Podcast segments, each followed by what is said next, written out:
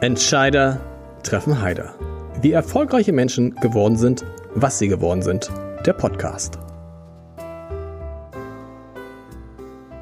Herzlich willkommen. Mein Name ist Lars Heider und heute habe ich einen Mann zu Gast, der etwas hat, was viele Menschen in Hamburg und anderswo gern hätten, nämlich jede Menge Häuser und Wohnungen. Wir werden gleich über den Hamburger Immobilienmarkt vor, in und vor allem nach der Corona-Krise sprechen und natürlich darüber, ob all die wilden Spekulationen, die es darüber jetzt gibt, überhaupt berechtigt sind. Ich freue mich sehr und sage herzlich willkommen zu Lars Seidel, dem Geschäftsführer von Grossmann und Berger und dort, richtig, Herr Seidel, unter anderem zuständig für Wohnimmobilien.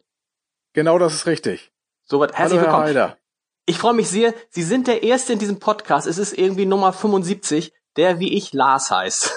Und äh, deshalb freue ich mich um, insbesondere. Wissen Sie, warum Ihre Eltern sich so genannt haben? Denn der Name ist ja in Deutschland bisher, sagen wir mal, eher selten. Ja, es ist so, dass äh, unsere Familie ist in den jungen Jahren gerne nach Skandinavien in den Urlaub gefahren, insbesondere meine Eltern noch ohne Kindern und deswegen haben sie meinen Bruder und mich skandinavische Namen gegeben. Äh, mein Bruder heißt Nils, ich heiße Lars, insofern daher kommt das. Ähnlich, bei mir war es übrigens ähnlich. Meine Eltern sind auch gern nach Dänemark gefahren und äh, eigentlich haben sie bis zuletzt daran geglaubt, dass ich ein Mädchen werde. Und da hätte ich Britta geheißen und dann äh, wurde es Lars wegen, also auch wegen Dänemark. Wo wir bei der Namensaufklärung sind. Wer sind Grossmann und Berger? Grossmann und Berger sind die Gründer des Unternehmens Grossmann und Berger. Wir sind äh, seit 85 Jahren hier im Markt und Herr Grossmann, Karl Grossmann und Herr Berger haben das Unternehmen gegründet. In den Jahren 1933 kam Herr Grossmann in den Sachsenwald und hat dort äh, Wohnimmobilien vermarktet und hat dann im Laufe der Zeit mit Herrn Berger zusammen eine Arbeitsgemeinschaft gegründet. Daraus ist Grossmann Berger entstanden und Grossmann Berger ist dann irgendwann in eine GmbH umgewandelt. Das war in den 90er Jahren, wenn ich genau äh, zurück, mich zurecht erinnere. Und die Familien der Gründer sind nicht mehr beteiligt am Unternehmen? Nein, nicht mehr. Herr Grossmann und Herr Berger haben das Unternehmen vor 25 Jahren an die Hamburger Sparkasse verkauft. Und wir haben gerade im letzten Jahr eine entsprechende ja, äh, Feier dazu gehabt, weil wir dann das Unternehmen als angestellte Geschäftsführer äh, weitergeführt haben. Insbesondere einige Kollegen von mir sind schon von Anfang an dabei und haben dann dieses Thema fortgeführt. Herr Grossmann selber hat noch viele Jahre für uns im Aufsichtsrat gearbeitet, ist im letzten Jahr ausgeschieden und Herr Berger ähm, ist leider äh, vor einigen Jahren verstorben. Mhm. Also das Unternehmen ist eine hundertprozentige Tochter der Haspa, richtig? Mehrheitlich durch die Haspa. Mehrheitlich Mehr, okay. durch die Haspa. Wer, wer ist denn noch beteiligt? Ja. Äh, die, aus der Geschäftsführung ein Kollege. Okay, okay. Und Sie sind, das stimmt auch, habe ich gesagt, der größte Makler in Hamburg, richtig? Wir sind der größte Makler in Hamburg. Nun kann man sagen, der größte oder einer der größten. Ich würde sagen, es gibt äh, zwei große Makler in, in, in Hamburg, die aktiv sind, aber wir, wir sind natürlich immer der größte. Der andere ist Engel und Völkers. Ja, ich glaube, ich glaube, die sind auch ganz gut im Markt unterwegs. Wie, woran macht man das eigentlich fest, wer der größte ist? Wie viele Mitarbeiter haben Sie? Das könnte ja ein Kriterium sein. Also wir sind 190 Mitarbeiter in Hamburg, auf Sylt, in Berlin und in norddeutschen Umlandgemeinden. Wir haben hier ähm, insbesondere alles angestellte Mitarbeiter und wir sind vor allen Dingen in der Situation, dass wir unseren Mitarbeitern auch die Möglichkeit geben, viele Objekte zu akquirieren in, in ihren eigenen ähm, Möglichkeiten. Also sie sind quasi oft auch sehr frei in ihrer Entscheidung dabei, äh, unterwegs zu sein. Hm.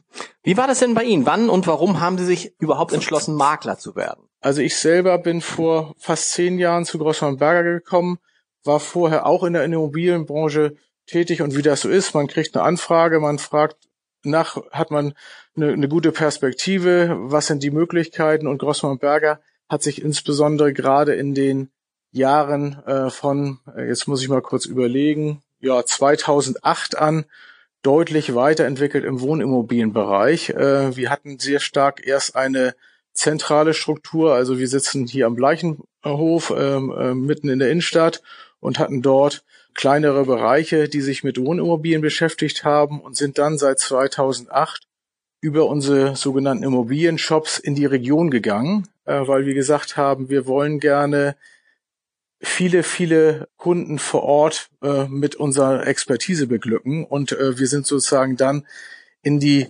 Region von Hamburg gegangen und mittlerweile ist Hamburg komplett sozusagen besetzt, haben dann äh, auch vor einigen Jahren äh, Sylt als Standort äh, für uns akquiriert und parallel dazu haben wir aber auch nochmal dann äh, in 2000 und äh, jetzt muss ich mal überlegen, 2016 äh, haben wir dann auch den Weg gewagt, äh, sozusagen außerhalb von Hamburg und sind dann mit unserem ersten Shop nach Lüneburg gegangen und sind jetzt dabei, auch weiter im Speckgürtel noch zu expandieren. Hm. Wenn Sie sagen, Sie sind 2008 zu Grossmann und Berger gekommen, kurz danach ging diese, diese etwa zehn Jahre, mindestens zehn Jahre, wir sprechen nachher darüber, ob es weiter so geht, zehn Jahre dauernde ähm, Immobilienboom ähm, los. Das heißt, Sie haben bei Grossmann und Berger eigentlich bisher nur Jubeljahre erlebt, ne? Bis vielleicht auf Anfang Finanzkrise war wahrscheinlich noch ein bisschen schwierig. Nun, nun war ich ja vor auch schon in der Immobilienbranche. Insofern habe ich mehrere Jahre auch der, der anderen Phasen erlebt. Insofern ist es ganz gut, dass ich schon ein bisschen älter bin. Äh, ich habe einige äh, Erfahrungen gesammelt, insbesondere auch mit dieser anfänglichen Schockstarre, die auch in der Finanzkrise kam 2008. Klar, kurze Korrektur, ich bin selber seit 2011 bei Grossmann Berger, um genau okay. zu sein, aber äh, nichtsdestotrotz, die Immobilienbranche hat mich jetzt schon viele Jahre sozusagen begleitet und ich finde es insbesondere auch dort zu sehen, äh, dass wir in den letzten Jahren so einen tollen Boom hatten, hat halt vielen Menschen geholfen, auch ähm, ja äh, schöne neue Wohnungen zu bekommen, ähm, hat geholfen letztendlich auch ähm, Kapitalanleger in verschiedene Assetklassen zu, zu investieren und dort ähm, auch letztendlich ihren guten Vermögensaufbau ähm, herzubestellen. Also da sind viele tolle Dinge entstanden. Das ist interessant, dass Sie das ansprechen, weil man, man vergisst das immer, dass auch der Job des Maklers und ähm, das Geschäft mit Immobilien ja vor, sagen wir mal, 2010, 2011 gar nicht immer so einfach war. Im Gegenteil, es gab Zeiten, die sind noch gar nicht so lange her, dass Leute, die Vermögen anhäufen wollten, dass denen gesagt wurde, naja, bei Immobilien sei mal lieber vorsichtig, da tut sich nichts da, da würde ich sagen, ähm, Immobilien haben ja schon, also historisch schon immer einen großen Wert gehabt und haben sich immer äh, weiterentwickelt. Äh, nun haben wir in vielen Jahren nicht diesen unheimlichen Nachfrageüberhang gehabt, der in den letzten Jahren auch ja im Wesentlichen entstanden ist, dadurch, dass die Zinsen sich immer weiter, weiter nach unten entwickelt haben. Wir haben ja dann schon äh, teilweise negative Zinsen noch nicht bei den Baufinanzierungen angekommen, aber dadurch ist das ja auch alles erst entstanden, dieser ganze, diese ganze Entwicklung. Richtig. Wir wollen, wir wollen über den Immobilienmarkt vor, in und nach der Krise sprechen. Und ich dachte, wir fangen einfach mal mit dem davor an. Das bietet sich an. Einmal, wie war Ihre Bilanz für das Jahr 2019 in Hamburg? Und was waren Ihre Erwartungen für 2020 so um Neujahr herum? Ja, das ist eine gute Frage. Also wir hatten 2019 das beste äh, Ergebnis in der Geschichte von Grossmann Berger. Wir haben also ganz, ganz viele Immobilien vermitteln können, viele Kunden glücklich gemacht. Wir haben auch ähm, im letzten Jahr... Kann man mal Jahr sagen, so die Größenordnung, wie viele Immobilien werden in so einem Jahr eigentlich vermittelt? Reden also, wir über Hunderte, ähm, über Tausende? Tausend. Äh, wir, wir, haben wir haben leicht leicht über tausend äh, Transaktionen okay. im letzten Jahr gehabt äh, und ähm, da sind wir sehr, sehr sehr zufrieden mit. Insbesondere natürlich auch, weil wir dort teilweise auch in den Regionen Sylt, Norderstedt, Berlin auch viele neue, neue Bereiche auch angegangen sind. Und wir haben insbesondere im letzten Jahr auch das Thema Premium-Immobilien, Kapitalanlagen ähm, neu, neu aufgesetzt und da sind wir sehr, sehr stark auch ähm, in den Markt gestartet. Mhm. Und dann Neujahr und dann die, macht man sich Gedanken über 2020 und da war wahrscheinlich die Erwartung, dass es so ähnlich weitergeht ja, äh, so, so, so ähnlich weitergeht. Äh, also unsere Prognose war schon, dass wir auch auf dem gleichen Niveau, äh, leicht steigenden Niveau, auch in 2020 sozusagen in den Markt gehen. Ähm, wir gehen auch davon aus oder gingen davon aus, dass auch die Preise in 2020 auch noch leicht weiter steigen. Ähm, auch da waren letztendlich wir in der Situation, dass wir sagen, Mensch, die, die Zinsen gehen immer noch mal weiter leicht runter. Wir haben auch da ja eine, eine Veränderung gesehen. Warum sollen sich die Randmarktdaten sich groß ändern? Und wir sprechen dort ja viel von auch Fundamentaldaten. Und die Fundamentaldaten im Markt haben sich auch weiter nicht geändert. Insofern äh, gehen wir auch immer noch davon aus, dass letztendlich auch die Märkte sich weiter äh, leicht positiv entwickeln werden. Äh, vielleicht mhm. gibt's eine kurz, kurze vorübergehende Delle, aber ja. Dann können wir jetzt ja mal sprechen, wie es jetzt praktisch seit Beginn der Corona-Krise ist. Ich habe mich gefragt, ob es im Moment überhaupt Wohnungsbesichtigungen gibt. Oh ja, oh ja, die gibt es. Oh ja. Äh, und zwar in doch intensiver Form. Also wir haben ja die Situation, dass wir in der auch Vergangenheit schon ähm, viele digitale Themen angesprochen haben. Ähm, aber wir haben auch die Situation, dass letztendlich der eine oder andere auch bereit ist, auch Kunden in seine Wohnung oder sein Haus zu lassen, um das entsprechend mal anzuschauen. Und auch wir haben ja die Situation auch, dass wir viele Aufträge laufend haben, wo schon diese Besichtigungen stattgefunden haben, wo es dann in die nächsten Schritte geht, wo letztendlich die Kaufpreise verhandelt werden, wo Kaufverträge abgeschlossen werden, wo es dann zum Notar geht, wo vielleicht noch letzte Fragen geklärt werden. Also insofern, es geht immer noch weiter bei uns und es sind auch einige ähm, neue Besichtigungen da oder auch neue Aufträge, die wir akquirieren konnten, weil natürlich die Situation so ist, dass auch Kunden äh, Wünsche weiterhin haben. Also der, der, der Markt funktioniert, allerdings mit den Einschränkungen, muss man fairerweise sagen. Also äh, wir können jetzt nicht mehr so locker wie bisher sozusagen zu unseren Kunden gehen. Natürlich haben wir die entsprechenden Vorschriften einzuhalten, die wir auch einhalten. Natürlich gibt es eine Unsicherheit am Markt, dass man sagt, Mensch, hier gerade die Risikogruppen, da werden wir auch nicht weiter aktiv sein äh, oder werden wir versuchen, nur reduziert unterwegs zu sein, äh, weil wir natürlich auch die Menschen nicht in Gefahr bringen wollen. Wie, gibt es denn tatsächlich für Sie jetzt besondere Regelungen für Besichtigung? Also wenn ich jetzt mir, bei Ihnen ein Haus angucken möchte oder eine Wohnung, dann treffen wir uns und haben beide Masken auf und der Vermieter, wenn es den noch gibt oder den, der Eigentümer, der ist dann gar nicht da? Oder wie läuft sowas? Also es, es gibt ja mehrere Themen. Wichtig ist die Vorabsprache. Wir werden im Vorwege fragen, letztendlich, ob derjenige gesund ist, ob der zu einer Risikogruppe gehört, ob erst erstmal um das auszuschließen. Im zweiten Schritt ist es so, dass wir natürlich ähm, Hand, Handdesinfektionsmittel dabei haben. Wir werden ab nächste Woche auch Mundschutz mit dabei haben. Wir sind in der Situation dort, wesentlich nur Einzelbesichtigungen durchzuführen. Also wenn Sie beispielsweise mit Ihrer Frau kommen würden und sich ein Haus angucken möchten, dann würden wir zweimal durchs Haus gehen, einmal mit Ihnen und einmal mit Ihrer Frau. Okay. Äh, und wir würden uns natürlich auch freuen, wenn letztendlich der Eigentümer vielleicht mal für die Zeit zum Einkaufen geht oder auf die Terrasse geht und nicht unbedingt bei der Besichtigung dabei ist. Mhm. manche sind da aber auch etwas gelassener unterwegs und ähm, sorgen dann dafür, dass so eine Besichtigung stattfinden kann wobei man dann die Mindestabstände einhalten muss und, und, und möchte. Und das machen wir natürlich. Und das kriegt man doch auch in der Regel gut hin. Ähm, und man muss ja auch, ehrlich gesagt, man muss ja auch nichts anfassen. Und wir haben ja auch gelernt, was so Tröpfchen in der Luft anbelangt, da muss man einfach mal das Fenster aufmachen und dann sind die in, in Sekundenschnelle wieder weg. Bei, bei den Besichtigungen habe ich mich gefragt, viele Dinge, zum Beispiel wir beim Abendblatt, arbeiten jetzt stark vom Homeoffice her. Digitale Besichtigungen können analoge Besichtigungen natürlich nur begrenzt ersetzen, oder? Das ist richtig, das ist richtig. Und, und es wird auch nicht dazu kommen, dass ich letztendlich zum Notar gehe und einen Kaufvertrag unterschreibe, um ohne nicht einmal ein Objekt gesehen zu haben, weil in der Regel sind das ja doch auch langfristige Entscheidungen, für manche Personen auch Entscheidungen, die einmal im Leben stattfinden. Und insofern braucht man da einfach gute Abläufe. Und wir haben uns deswegen auch damit beschäftigt, dieses Thema etwas äh, intensiver zu, zu bearbeiten und werden auch äh, ab nächste Woche kontaktlose Bewertung und kontaktlose Be Besichtigungen durchführen. Das sieht dann so aus, das sind die ersten Schritte, aber es wird dann irgendwann natürlich auch zu einer physischen Besichtigung kommen müssen und dann auch zum Notar gehen müssen. So sind ja die, die Abläufe bei uns. Aber ich will einmal auf diese kontaktlose Bewertung eingehen, weil das ist eine, noch doch noch eine ganz, ganz schöne Sache, wo jeder sich mit auseinandersetzen kann. Wenn ich so ein, so ein Objekt mir anschaue, dann geht es ja erstmal darum zu sehen, was ist das Objekt überhaupt wert. Und wir sind ja nun auch alle Experten, die das einschätzen können und brauchen dort Angaben seitens des Verkäufers. Und es gibt bei uns auf unserer Homepage die Möglichkeit, erstmal so eine Gruppebewertung durchzuführen. Da müssen so fünf, sechs Faktoren eingegeben werden.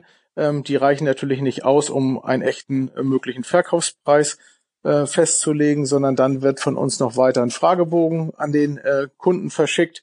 Der füllt den Fragebogen aus. Dann werden wir auch noch nach Bildern fragen, nach, nach wesentlichen Themen, wie beispielsweise wie die Heizung aussieht oder wie der Keller aussieht. Kriegen wir Bilder zugeschickt. Und wir haben dann im nächsten Schritt die Möglichkeit, unseren Makler, der geht dann sozusagen zu dem Objekt, macht eine Außenbesichtigung, guckt sich das Objekt von außen an, guckt sich das, das Umfeld an und hat dann schon mal eine recht große, gute Einschätzung, wie so ein Objekt mhm. bewertet werden kann. Und damit werden wir dann unsere Exposés befüllen und können dann unsere vorgemerkten Kunden und auch in den, in den entsprechenden Portalen den Käufer suchen. Und das, äh, glaube ich, ist ein guter Weg, um in dieser jetzt aktuellen Phase damit umzugehen. Ist es auch ein Weg dann später, weil es erleichtert ja äh, einerseits Ihnen die Arbeit, aber vielleicht auch dem Verkäufer die Arbeit. Das könnte, diese Bewertung könnte man ja zu größten Teilen erst einmal tatsächlich digital machen. Also wir sind auch mehr und mehr schon auf diesem digitalen Weg und es ist ja auch manchmal so, dass oft die Verkäufer vielleicht auch Erben oder Erbengemeinschaften sind, die gar nicht vor Ort sind, sodass wir ja auch die Situation haben, dass wir selber, wenn wir hier in Hamburg ein Haus zu verkaufen haben, die Möglichkeit haben, dann diese Sachen nur mit entsprechenden über die digitalen Wege auszutauschen mit dem, mit dem Verkäufer. Und deswegen sind wir da schon recht gut erprobt. Aber diese Wege, die ich gerade geschildert habe, sind natürlich auch, ist auch Neuland und es ist natürlich auch so, es geht auch immer noch darum, äh, bei diesem ganzen Thema um ähm, Emotionen, um um um Klar. um auch auch auch das das Gefühl und auch, passt das Objekt auch für einen und passt auch die Umgebung und insofern sind da schon Grenzen gesetzt, aber diese ersten Schritte können auf jeden Fall damit gemacht werden. Mhm. Wie ist es denn überhaupt, kommen denn überhaupt im Moment neue Wohnungen und Häuser dazu? Man hat ja den Eindruck, dass alles stillsteht und dass die ganzen Leute sich so sehr mit sich selbst beschäftigen, dass man jetzt irgendwie nicht daran denkt, einerseits ein Haus zu verkaufen oder andererseits ein Haus äh, zu suchen. Also wir, wir sind in der Situation, dass wir aktuell noch einige Angebote auch aktuell bearbeiten. Also unsere Bestände sind alle noch sozusagen aktiv und deswegen führen wir auch die Besichtigung durch mit unseren bestehenden Kunden. In Richtung Neugeschäft ist es so, dass wir schon den einen oder anderen Kunden haben. Also wir machen jeden Monat so eine ähm, Abstimmung hier unter den ganzen Immobilienshops und ich kann nur sagen, dass wir deutlich, deutlich schon ähm, auf den Niveaus vor, vor Corona wieder sind. Es gab so zwischenzeitlich eine kleine Delle.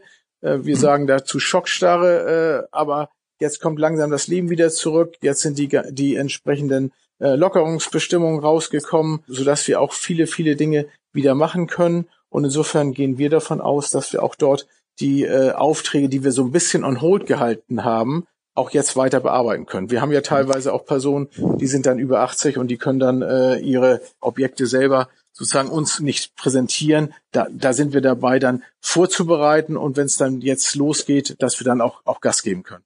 Hm. Das heißt, ihre, ihre, ihre Mitarbeiter haben immer noch gut zu tun. In vielen anderen Bereichen, selbst bei Banken ist jetzt teilweise Kurzarbeit angemeldet worden. Das haben sie bisher nicht gemacht oder mussten sie nicht machen und werden sie wahrscheinlich auch nicht machen müssen.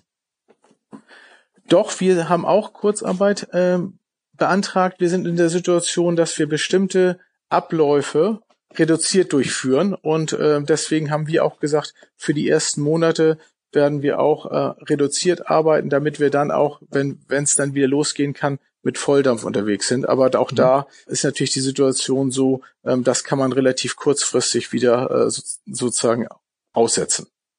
Interessant, das was alle interessiert.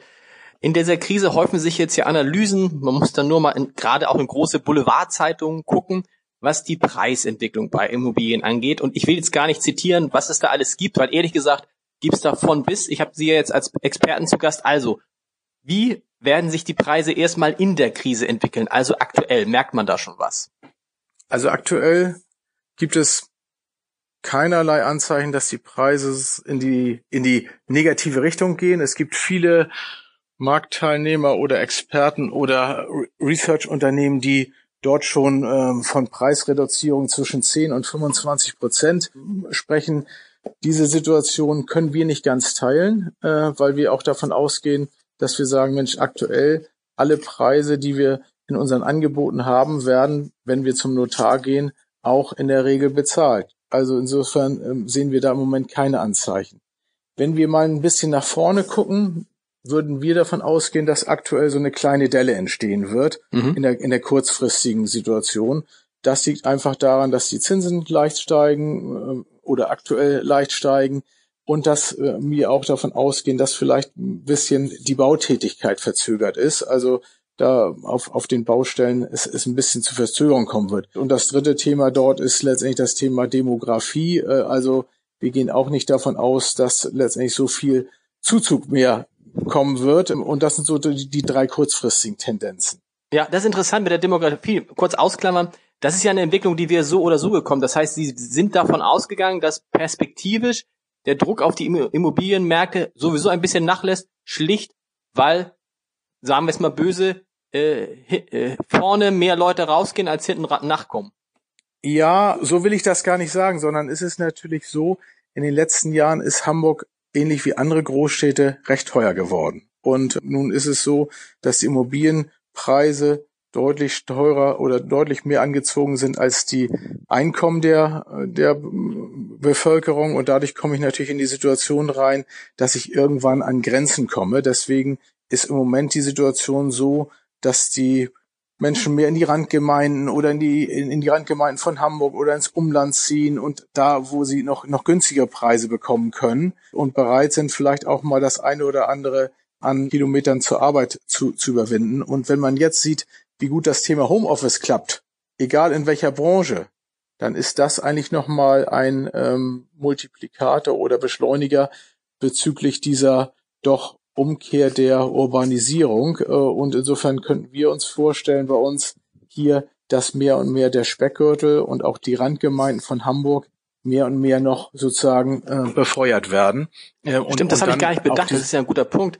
Na klar, wir merken jetzt alle, dass Homeoffice viel besser funktioniert, also ich kann das fürs Abendblatt sagen, viel besser funktioniert, als wir es je gedacht haben. Und das würde natürlich dann auch tatsächlich die Frage, ob man jetzt unbedingt in Hamburg wohnen muss oder vielleicht bisschen grüner, deutlich günstiger im eigenen Haus in, keine Ahnung, Pinneberg, Elmshorn oder Ahrensburg.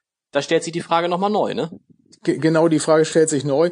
Und Homeoffice funktioniert irgendwie und Homeoffice erlebt man in vielen Punkten positiv. Und insofern gibt's da nochmal einfach einen guten Schwung diesbezüglich. Also kann man so ein bisschen, wenn man nach vorne guckt, sagen, wir erleben jetzt vielleicht eine kleine Delle, kann man das beziffern? Reden wir da über 15, 20 Prozent? Das sind ja so die Perspektiven. Und wie, wie lange hält diese Delle durch und dann geht's wieder hoch? Was, was glauben Sie?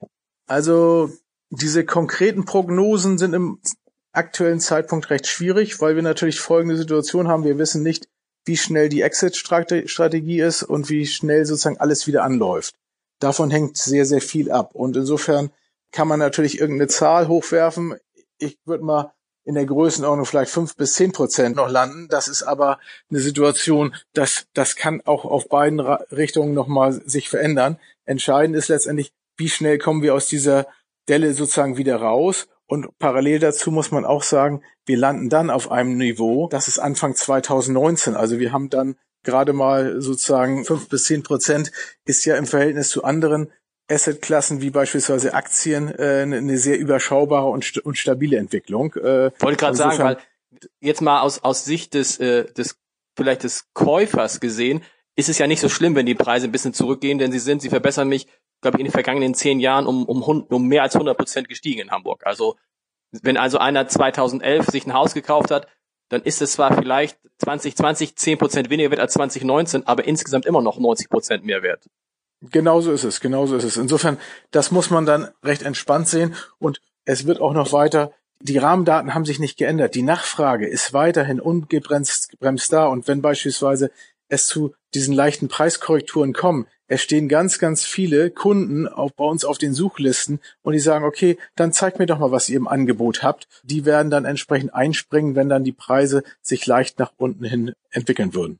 Interessant, aber halten wir mal fest, die, in der Tendenz kann man sagen, werden die Immobilienpreise in Hamburg vielleicht eher stagnieren, ein bisschen zurückgehen. Es kann aber auch gerade durch Corona und durch die Erfahrung von Homeoffice sein, dass die Immobilienpreise in den Randlagen, also in dem sogenannten Hamburger Speckgürtel, sogar in den nächsten Jahren nochmal deutlich anziehen. Hätten sie, wären sie wahrscheinlich so oder so, ne? Davon sind wir eh ausgegangen. Also deswegen und die, die generellen Preisentwicklungen in den Randgemeinden und Umlandgemeinden sind deutlich höher als die in Hamburg. Also wenn man mal hinschaut und sagt, hier in, in, in Gesacht, da bekomme ich einen Quadratmeter noch für 2500 Euro.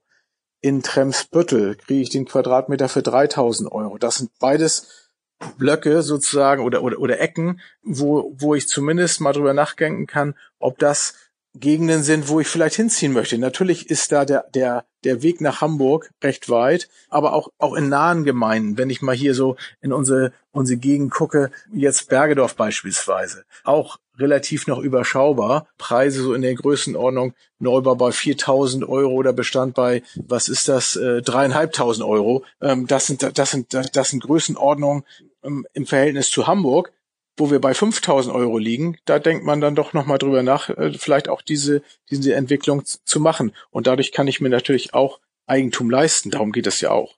Und dazu kommt ja so, wenn man sich, Sie haben vorhin Norderstedt angesprochen oder auch der Kreis Pinneberg, da sind ja viele Städte und äh, Gemeinden dabei, die sind im Zweifel dichter am Hamburger Zentrum als ein, ein, ein Stadtteil wie Duvenstedt, wo man vielleicht eine Stunde braucht, um ins Hamburger Zentrum zu kommen und von Pinneberg vielleicht nur 20 Minuten mit der Bahn. Genau richtig. Wichtig ist da wieder die entsprechende gute Anbindung mit der Infrastruktur und da ist ja auch dabei, die Stadt entsprechend auch noch neue Themen anzugehen, beispielsweise der Ausbau der U5, äh, die, die gerade ansteht. Da werden ja Stadtteile auf einmal äh, sehr stark hervorgehoben, die vorher gar nicht so so auf dem Radarschirm war. Ich komme immer mit meinem besten Beispiel ist immer das Thema Bramfeld. Das liegt ja relativ dicht sozusagen äh, zu, zur Innenstadt, äh, aber hat entsprechend keine U-Bahn. Wenn die U5 kommt äh, in ein paar Jahren, dann äh, ist der, der Stadtteil hervorragend angebunden und deswegen ist im Moment auch gerade dort einiges an, an Bewegung dort, äh, Neubaugebiete entstehen oder die Preisentwicklung ist da recht mhm. gut.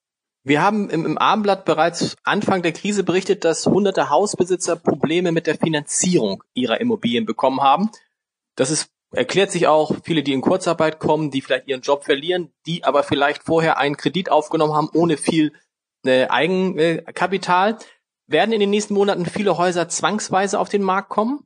Auch das glauben wir nicht so richtig, weil letztendlich die meisten Finanzierungen sind doch sehr, sehr gut durchfinanziert oder sehr, sehr, gut mit Eigenkapital unterlegt. Und vor allen Dingen die Finanzierungen, die abgeschlossen worden sind, sind teilweise ja schon auch ein paar Jahre alt auf Preisen oder Preisindikationen, die dann auch zu 2016, 2017 gemacht worden sind, wo dann der Immobilienpreis nochmal sich um 20 Prozent nach oben entwickelt hat. Äh, und wenn der jetzt, wie wir vorhin besprochen haben, um fünf oder zehn Prozent runtergeht, ist die Finanzierung auch nicht in der schwierigen Situation. Das das Thema, was sein kann, ist natürlich die gesamtwirtschaftliche Situation. Wenn jemand arbeitslos wird oder wenn jemand in die Situation reinkommt, dass er nicht mehr sozusagen mit seiner Selbstständigkeit die Ergebnisse bringt, die er vorher hatte, dann kommen natürlich solche Sachen zustande. Aber da gibt es ja letztendlich von den Regierungen auch äh, sehr viel positive Signale, dass da keiner sozusagen im Stich gelassen wird. Insofern glaube ich da nicht so richtig dran. Gehen wir mal von Hamburg in einen Bereich, in dem Sie ja auch tätig sind, offensichtlich immer größer tätig sind, das Thema Ferienwohnung. Da gab es ja in den vergangenen Jahren, äh, vergangenen Jahren, in den vergangenen Wochen, sagen wir mal so, die eine oder andere ähm, Verwerfung zwischen Schleswig-Holstein und MacPom, die Hamburger Ferienhausbesitzer nicht erlaubt haben, ihre eigenen Immobilien zu benutzen. Wie fanden Sie das eigentlich? Sehr gutes Thema. Also da kann ich auch sagen, äh, da handelt Herr Günther nicht ganz so glücklich in, in, in, in seiner Funktion, weil ich natürlich auch sage, warum soll letztendlich ein Immobilienbesitzer nicht seinen Zweitwohnsitz in Schleswig-Holstein oder auch meinetwegen in Mecklenburg-Vorpommern oder Niedersachsen ähm, antreten. Man könnte ja mal in die Anrichtung gucken und sagen, jeder Schleswig-Holsteiner darf auch nicht in ein Hamburger Krankenhaus im Ernstfall. Hm. Hört sich auch nicht so richtig schön an. Und da, da, das führt natürlich zu, zu gewissen Verwerfungen und zu Spannungen, die nicht unbedingt notwendig sind. Ähm, auf der anderen Seite finde ich, die Menschen sind alle auch in der Situation, dass sie, dass man doch eher an die Vernünftigkeit appellieren muss. Und ich glaube, keiner ist dort in der Situation, dass er, wenn er letztendlich in seinen Zweitwohnsitz gehen würde, dass er dann auf einmal anders agieren würde, als wenn er hier in Hamburg unterwegs ist äh, und unvernünftiger und mehr Kontakte dort dort aufnehmen würde. Das war nicht, das fand Feste ich ja das feiert. Schlimme, das fand ich ja das Schlimme, dass Daniel Günther als Ministerpräsident von Schleswig-Holstein dann ja mit so bitterböser Miene in einem Video gesagt hat, aber die Ferienhausbesitzer, die hier sind, sollen sich bitte genauso benehmen wie die Schleswig-Holsteinerinnen und Schleswig-Holsteiner, wo man denkt, ja klar, warum sollen sich jetzt Hamburger anders benehmen angesichts der Regeln als alle anderen Menschen sonst, oder? Genauso ist es, genauso. Da, da, da, da habe ich auch leider Unverständnis dafür. Aber ähm, nun ist es natürlich so, das ist auch diese die Entscheidungen sind natürlich immer von von mehreren Seiten zu betrachten und insofern da da geht es um Augenmaß und da glaube ich, dass das Augenmaß ein bisschen verloren gegangen ist. Die Frage ist natürlich jetzt, was macht das mit dem Interesse an Ferienwohnungen in Schleswig-Holstein? Das wird wahrscheinlich dadurch jetzt nicht nachlassen. Also Hamburger werden immer noch großes Interesse haben, eine Ferienwohnung an der Küste zu haben, oder?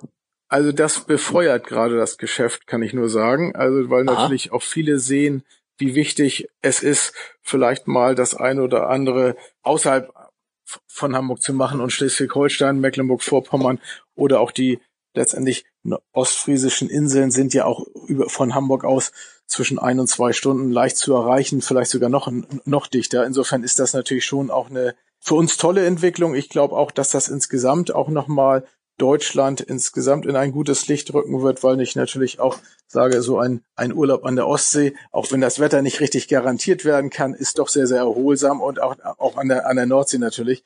Also insofern habe ich da schon auch Möglichkeiten, äh, dieses Thema doch gut zu befeuern.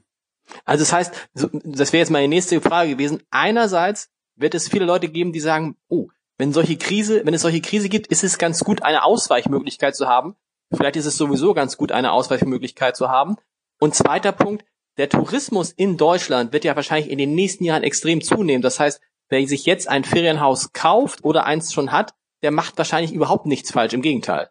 Genau das sind die Tendenzen und aktuell ist ja so, die Zinsen sind günstig. Ähm, ich bin in der Situation, dass ich letztendlich mit wenig Eigenkapital so mir letztendlich einen, einen guten Urlaub ähm, leisten kann, indem ich das entsprechend mir, mir kaufe. Und da muss man natürlich muss man auch wieder drauf gucken, dass dort die Preise nicht in so eine Richtung laufen, dass man vielleicht überteuert einkauft, aber der Markt wird sich entwickeln. Aber im Moment die Ferienimmobilienangebote, die letztendlich im Markt sind, es gibt eine sehr, sehr große Nachfrage und das zeigt letztendlich, dass genau diese Gedanken, die Sie gerade skizziert haben, auch da sind. Und insofern ähm, wird da, wird da noch, noch mehr kommen in der Richtung. Wenn Sie sagen, ähm, was ist denn das an, an Ost- und Nordsee, was ist an Ost- und Nordsee das Bramfeld? Also wo sind Bereiche, wo Sie sagen, das ist noch richtig interessant, weil man kann sich natürlich eine Wohnung auf Sylt kaufen, aber da ist man gerne mal mit 10.000 Euro den Quadratmeter dabei. Was sind so Gegenden, wo noch, wo es günstiger ist, wo Sie sagen, da passiert gerade eine große Entwicklung? Also, wenn ich mal an die Nordseeküste gehe, dann kann ich mir einmal St. Peter-Ording anschauen.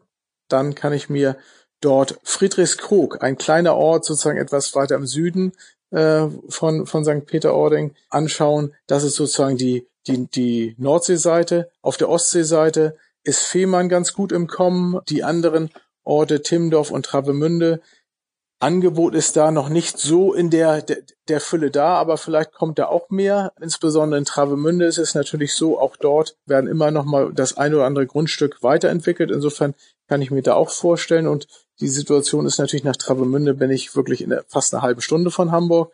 Und in Mecklenburg-Vorpommern würden mir da Boltenhagen, Kühlungsborn und auch der Dars einfallen. Ähm, wenn ich in Richtung Rügen und Usedom gehe, dann ist das schon etwas weit weg von Hamburg, aber da gehen dann die Berliner hin. Also insofern mhm. ähm, auch da ist große Nachfrage. Wie schwierig ist es überhaupt, da Ferienwohnung zu finden? Wir berichten ja auch immer häufiger darüber, dass ganz viele Gemeinden dazu übergehen, wenn sie was bauen, nur für Erst- und Zweitwohnbesitzer und man die entsprechenden Häuser, Wohnungen nicht als Ferien, also nicht weiter kann. Wie schwierig ist das für Sie dann, da überhaupt die entsprechenden Immobilien zu finden im Moment?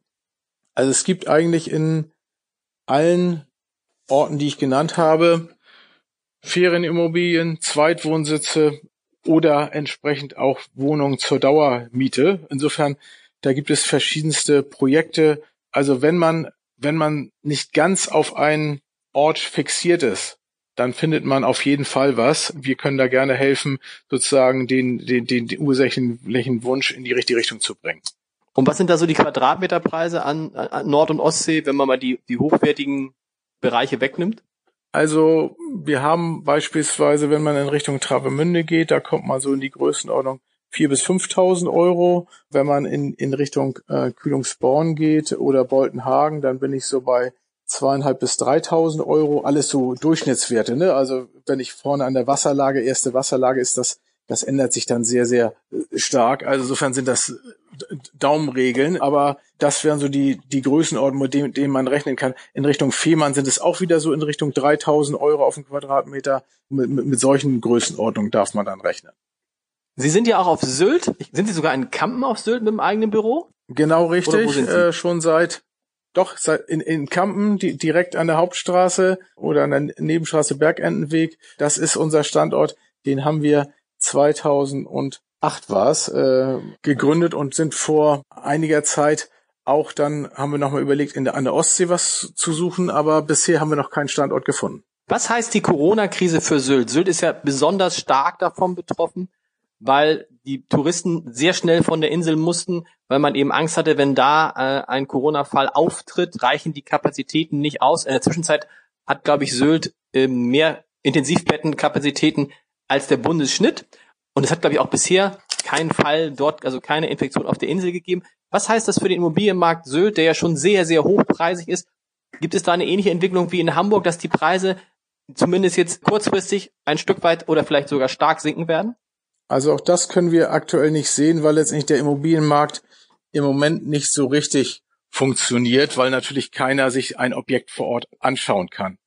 Die Objekte, die wir im Angebot hatten, die sind teilweise auch verkauft worden. Wir sind gerade, haben gerade letzte Woche noch einen Notartermin gehabt, wo ein Objekt veräußert worden ist, wo aber schon die entsprechenden Besichtigungen im Vorwege stattgefunden haben. Der Markt ist ein sehr enger und kleinteiliger Markt. Insofern, da sind nicht so viele Objekte im Angebot und insofern sind da Tendenzen im Moment noch nicht gegeben. Das Einzige, wo man da vielleicht mal drauf gucken kann, ist letztendlich, die Immobilien auf Sylt sind ja doch schon sehr hochpreisige Immobilien und da, das Geld muss man überhaben. Und derjenige, der vielleicht sich mit sowas auseinandergesetzt hat in der letzten Zeit und vielleicht das Geld jetzt an der Börse, an der Aktienbörse verloren hat, wird vielleicht den Kauf oder so verschieben. Das kann mal sein oder muss letztendlich sein Unternehmen retten oder hat andere, andere Themen, die vielleicht vorgelagert sind. Insofern, das, das, das kann so ein bisschen den Markt auch zu einem verzögerten Markt, Markt bringen. Aber sonst, auch dort, Sylt ist, äh, Sylt hat einfach einfach so so eine Anziehung äh, durch die durch die entsprechende tolle tolle Insel durch dieses also durch die Möglichkeit dort regelmäßig alles zu, vor Ort zu machen die gute Infrastruktur das wird alles bleiben insofern auch da sind wir in der Situation, dass wir eigentlich keine Tendenzen sehen, dass es dort groß in die andere Richtung gehen sollte. Sie haben gerade Notartermine angesprochen. Da würde mich interessieren, wie läuft denn eigentlich in Corona-Zeiten ein Notartermin ab? Ja, das ist ein, ist ein guter Punkt. Ähm, es gibt äh, mehrere Möglichkeiten, dort aktiv zu sein. Ein Notartermin ist normalerweise ja so, dass ich dort den Kaufvertrag beim Notar vorlese und beide Parteien sind vor Ort. Ich kann aber auch das so machen, dass letztendlich der Notar sich mit einer Partei trifft, Käufer oder Verkäufer, und es dann im Nachgang zu einer Genehmigung des, des ganzen Geschäftes kommt, Angebot und, und, und Annahme. Und das führt natürlich dazu, dass solche Themen verstärkt stattfinden. Aber wir sehen das auch in anderen Ecken schon. Also mit dieser Form des Notarvertrages haben wir auch schon bisher Erfahrungen gesammelt. Im Moment gibt es sogar noch die Themen, die in Berlin schon äh, vorge vorgetragen worden sind dass ich einen digitalen Notarvertrag mache, wo letztendlich Käufer und Verkäufer jeweils online zugeschaltet werden und dann der Notar dort vorliest und entsprechend dort Fragen und Antworten gestellt werden können und äh, die Unterschriften dann im Nachgang gemacht werden. Das wollte ich also gerade sagen. Also wenn man äh, mal guckt, was mit Videokonferenzen geht, diese, diese Fahrt zum Notar, da, das Warten und das alle dahin fahren müssen, das kann man sich doch wahrscheinlich auch Perspektive sparen, indem man das einfach über sichere Videokonferenzsysteme macht. Genau das Thema ist da. Ähm, die Digitalisierung wird auch dort erfinderisch sein und bestimmte Dinge werden nach Corona einfach auch anders ablaufen. Und insofern wird jede Branche gucken, welche Prozesse digitalisierbar sind. Und das ist ein Prozess, der möglichst digitalisierbar ist, wo auch entsprechend ja die Personen, die teilweise dann an verschiedenen Orten sitzen, gar nicht mehr vor Ort sich treffen müssen, sondern der eine sitzt vielleicht in, in, in Nordrhein-Westfalen, jetzt nehme ich mal das Beispiel wieder auf, auf Sylt, der andere sitzt in Hamburg, der Verkäufer sitzt in Hamburg, der Käufer sitzt in Nordrhein-Westfalen, Dortmund, die müssen sich gar nicht treffen, sondern äh, jeder macht es sozusagen in seine Ecke, ist auch bequem und ähm, führt dazu, dass solche Sachen natürlich viel besser ablaufen und effizienter.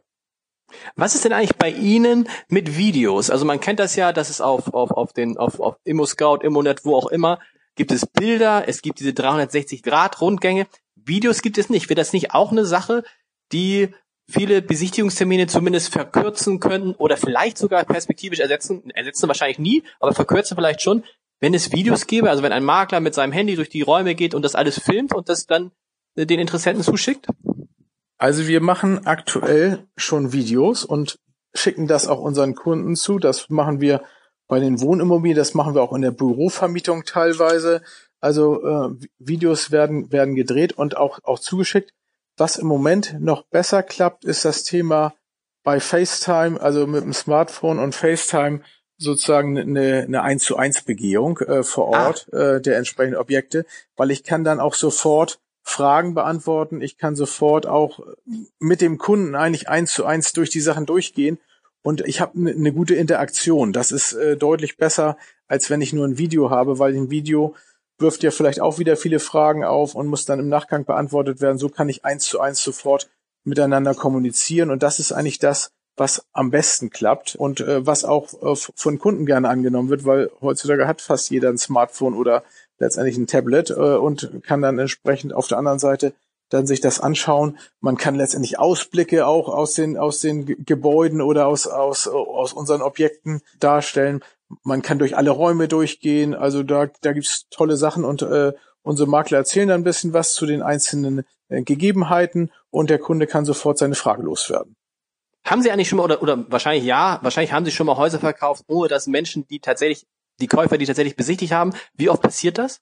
Also da muss ich sagen, das ist eher noch der Ausnahmefall, weil da geht es natürlich doch um große Preise und auch ähm, einfach um, um, um Themen, die, die man, wie ich, wie ich eingangs mal sagte, einmal im Leben durchführt oft. Äh, und insofern ist es immer so, dass ich natürlich auch mir so ein Objekt auch gerne nochmal vor Ort anschaue. Und das ist sozusagen auch einfach aus unserer Sicht auch die, die, die Grenzen der, der Digitalisierung. Also man kann viele Sachen digitalisieren, machen und tun, aber vor Ort sich ein Objekt anzuschauen und äh, riechen, schmecken, fühlen, all diese Dinge, ähm, das, das funktioniert nicht. Und insofern ist auch dann ein, ein, ein Verkauf oder ein Kauf einer Immobilie komplett digital aus unserer Sicht ausgeschlossen.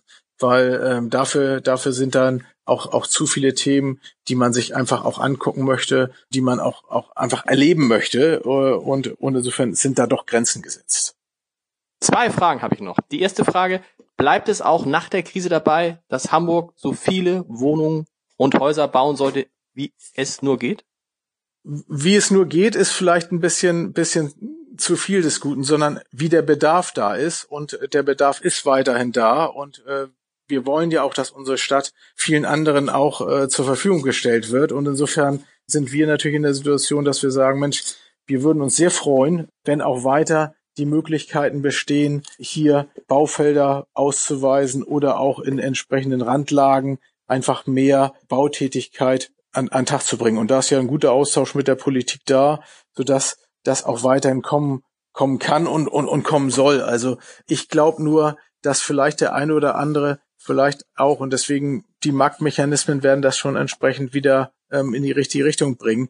Wir haben halt auch die Situation, dass es auf dem Land viele Leerstände gibt und die Situation ja so ist, dass ich, wenn ich viele Wohnungen in der Stadt baue, dann führt es ja immer mehr dazu, weiter zur Landflucht und dann werden einige Regionen noch mehr in die falsche Richtung getrieben. Und da sehen wir schon die Situation, dass man vielleicht das eine oder andere ändern könnte, indem man auch äh, Umlandgemeinden noch mehr, mehr fördern kann und dort sozusagen mehr in die Breite geht als als also lieber also dann lieber die Verkehrsanbindung an einer Stelle verbessern bevor man an einer anderen Stelle in einem Spüttel oder so noch mehr Häuser baut.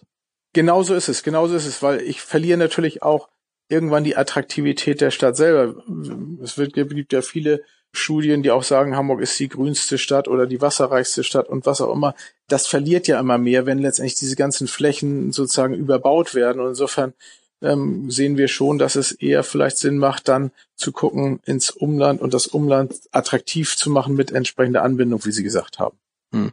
Da frage ich mich jetzt auch, das ist noch die, die, vorvorletzte Frage, da frage ich mich auch, ob die Krise was bei Menschen macht, die jetzt zum Beispiel in einem Spüttel wohnen. Vor der Krise war das bestimmt toll, mit so vielen Menschen auf einem Haufen zu leben. Jetzt höre ich von ganz vielen, die in Amtsbüttel leben, oh, es ist aber mir jetzt, es ist mir zu eng. Ich kann den Leuten gar nicht ausweichen. Ich habe keine Chance, mal mit meinem Kind zu spielen. Ich habe keine Chance, mal allein zu sein. Das kann natürlich auch so ein, so ein Moment sein, dass der viele Leute zu Umdenken bringt und sagt, hm, vielleicht ist die Idee, in den Landkreis zu ziehen, doch gar nicht so schlecht. Das sehen wir jetzt schon, kann ich Ihnen sagen, Herr Haider. Zwar ist folgendes, die, die Nachfragen aktuell nach unseren Objekten führt alles zu den Themen, die man vielleicht im Moment aktuell nicht hat. Also Wohnungen ohne Balkon sind ja mhm. im Moment eine sehr, sehr starke Begrenzung. Und jeder, der vielleicht in der, in der Mietwohnung in Hamburg sitzt und sagt, Mensch, hätte ich mal, hätte ich mal in der Vergangenheit mich schon um Eigentum gekümmert und vielleicht auch noch die Möglichkeit dafür hat. Die sind natürlich jetzt dabei, schon unsere Objekte anzuschauen und zu gucken, äh, gibt es dort Möglichkeiten, eine Wohnung mit Balkon, größere, ein extra Arbeitszimmer, sozusagen, wo Homeoffice genau. eingebaut werden kann. Dann kann man weiter in der Stadt wohnen, aber dann gibt es vielleicht noch diejenigen, die schon eine etwas größere Wohnung haben und sagen, Mensch, wie schön wäre das, einen Garten zu haben. Dann kann ich auch mal austreten und dann kann ich sozusagen vielleicht auch noch mal Gemüse anpflanzen oder was auch immer. Dann kann ich mich beschäftigen. Das ist ja, viele Dinge ent entwickeln sich ja. Und dann ist man vielleicht auch bereit, mal fünf Kilometer, zehn Kilometer in die Stadt zu fahren, um sich diesen Wunsch zu leisten. Und genau das passiert gerade schon, dass die Menschen natürlich die Grenzen ihrer bestehenden Wohnung sich anschauen und sehen, Mensch, ich habe hier einfach eine, eine Situation, die kann ich doch selber ändern. Und vielleicht wird dann vielleicht sogar ein Urlaub aufgeschoben und sagt, Mensch, jetzt fahren wir nicht in Urlaub, aber ich suche mir sozusagen die, die, eine, eine neue Wohnung oder ein neues Haus, was meinen Bedürfnissen besser gerecht wird. Also da gibt es bestimmt Tendenzen, dass man oder oder es sind Tendenzen da, dass dass hier diese diese Richtung eingeschlagen wird. Das ist interessant. Da habe ich auch noch gar nicht drüber nachgedacht, dass natürlich diese Frage, ist es nicht sinnvoll, ein Arbeitszimmer zu haben, auf einmal in dieser Krise aufploppt und tendenziell, zumindest in den nächsten Monaten, extrem wichtig wird und man sich dann natürlich darüber Gedanken gemacht und dann sagt man sich vielleicht, wenn ich jetzt noch ein Arbeitszimmer brauche in Hamburg, kann ich mir das nicht leisten, aber vielleicht ein bisschen an den Randbezirken oder im Umland. Und tatsächlich könnte Corona dann zumindest, zumindest eine Landflucht ist jetzt Quatsch, aber dass der Blick in die ländlichen Gebiete wieder stärker wird, das könnte Corona tatsächlich bewirken. Das, das glaube ich auch. Und insofern hat diese Krise ja vielleicht auch was Gutes. Es wird ja einiges dadurch auch, auch besser, weil wir kommen dann auch, auch in die Situation rein, dass letztendlich sich vielleicht auch der Immobilienmarkt mehr und mehr entspannt. Das ist ja auch, auch nicht immer schön zu sagen, äh, für denjenigen, der, der eine Immobilie sucht, schade Pech gehabt, ist schon weg oder schade Pech gehabt, äh, ich habe leider kein Angebot für dich, sondern es ist ja schön, auch für uns wäre das ja auch schön, wenn wir einen äh, ausgeglichenen Markt haben, wo Angebot Klar. und Nachfrage letztendlich bedient werden können. Und das ist, das kann dadurch natürlich auch angereizt werden. Herr Seidel, ich sage vielen Dank. Das war sehr interessant. Vielen Dank. Freut mich sehr, Herr Heider. Ich, äh, ich wünsche Ihnen äh, viel Spaß und ich hätte mich natürlich gefreut, wenn Sie mir noch eine Frage zum HSV gestellt hätten. Aber Ach, das, das haben Sie diesmal nicht getan. Sind Sie HSV-Fan wie ich? Nein. Ähm, ich gucke mir gerne Fußball an und äh, könnte mich auch als HSV-Fan, also seit, in den jungen Jahren war ich auch im Block E unterwegs, aber das ist jetzt alles etwas komfortabler geworden in, im, im Laufe der Jahre. Okay, komm, jetzt aber noch ähm, eine Frage. Steigt der HSV auf in den ganzen Geisterspielen? Definitiv, definitiv. Wenn es möglich Komm, ist, dann jetzt machen wir aufsteigen. Schluss. Besser, besser kann es nicht mehr werden. Vielen, vielen Dank. Herr Heider, vielen Dank.